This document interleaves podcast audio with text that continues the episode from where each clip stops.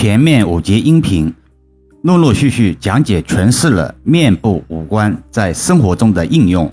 说实话，如果是有心人或者是感兴趣的听友，在多听多思考的情况下，收获一定会很多。那么，为什么会在风水心得专辑中插入命相学的专业知识呢？易阳老师常常讲，人有人相，宅有宅相，相宅如相人，人有清浊之分，宅也有清浊之别，面相与住宅风水也有千丝万缕的联系。在深奥的国学领域里，面相与风水并非简单的迷信，而是蕴含着古人的智慧与对世界的理解。面相即人的面部特征和表情，被视为一种对人性格和命运的反应；风水则通过地势、水流、气候等环境因素来解释人的运势和生活的质量。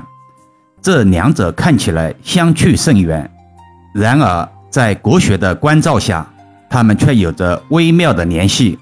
看相的方法就像看风水一样，风水有寻龙点穴、财杀减水的方法，看相也与之相似。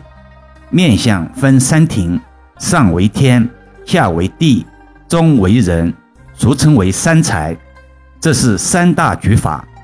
就拿中庭来举例，不能讲得太深，过于专业会让大多数人听不明白。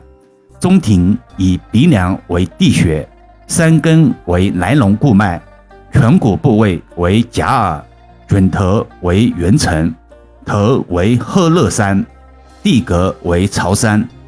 所以鼻梁适宜丰隆而色鲜，颧骨部位适宜正朴。如果没有颧骨部位，则鼻子就成为孤峰；山根低，那么来脉就会弱；鼻梁短，就会气势弱，也不能大发，冲破内堂会沙飞水走；鼻翼薄弱，使元神倾泻，也不能发达。如果鼻子小，而两颧骨辅佐得其情，也主小发。易阳老师写到这里。觉得还是有点专业了，这里面有好多专业的词汇，如地穴、山根、甲耳、元辰、鹤乐山、潮山等。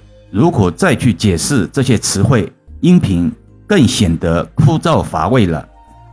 这些词汇在前面的几百节音频中也曾偶尔出现过，但没有这么密集性的。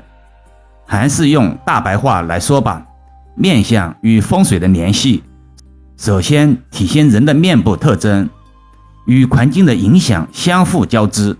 古语有云：“人杰地灵，人恶地丑。”或者用民间谚语来说：“山清水秀出美人，穷山恶水出刁民。”这意味着人的面相与所处的环境有着密切的关系，环境的风水好坏。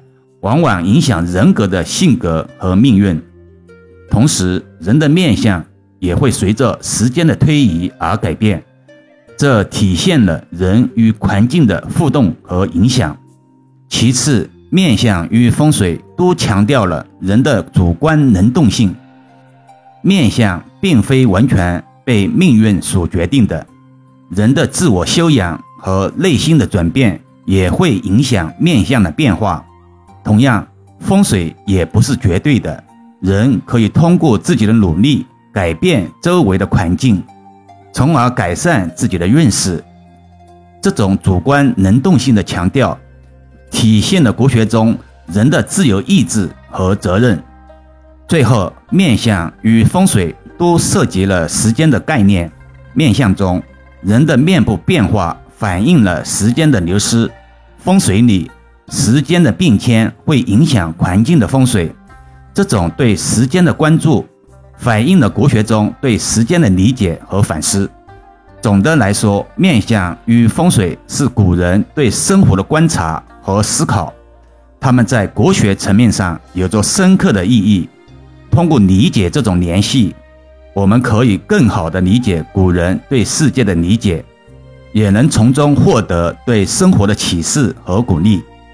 易遥老师前两天创建了新的专辑，叫做《每天五分钟自我提升》，里面都是大白话文，有兴趣的听友可以关注一下。好了，今天暂时先聊到这里吧。更多分享，请至易遥文化主页收听、关注、点评、打赏、转发，或者手上有月票的听友可以感恩老师投上两票。虽然是手指动一动，却能让老师感恩许久。老师最近也开通了西米会员团，有兴趣的听友可以加入试试。每个月可以和易遥老师互动交流，还可以畅听易遥老师所有的音频。也可以把专辑分享给身边的家人，形成共识，减少在风水布局中的阻力。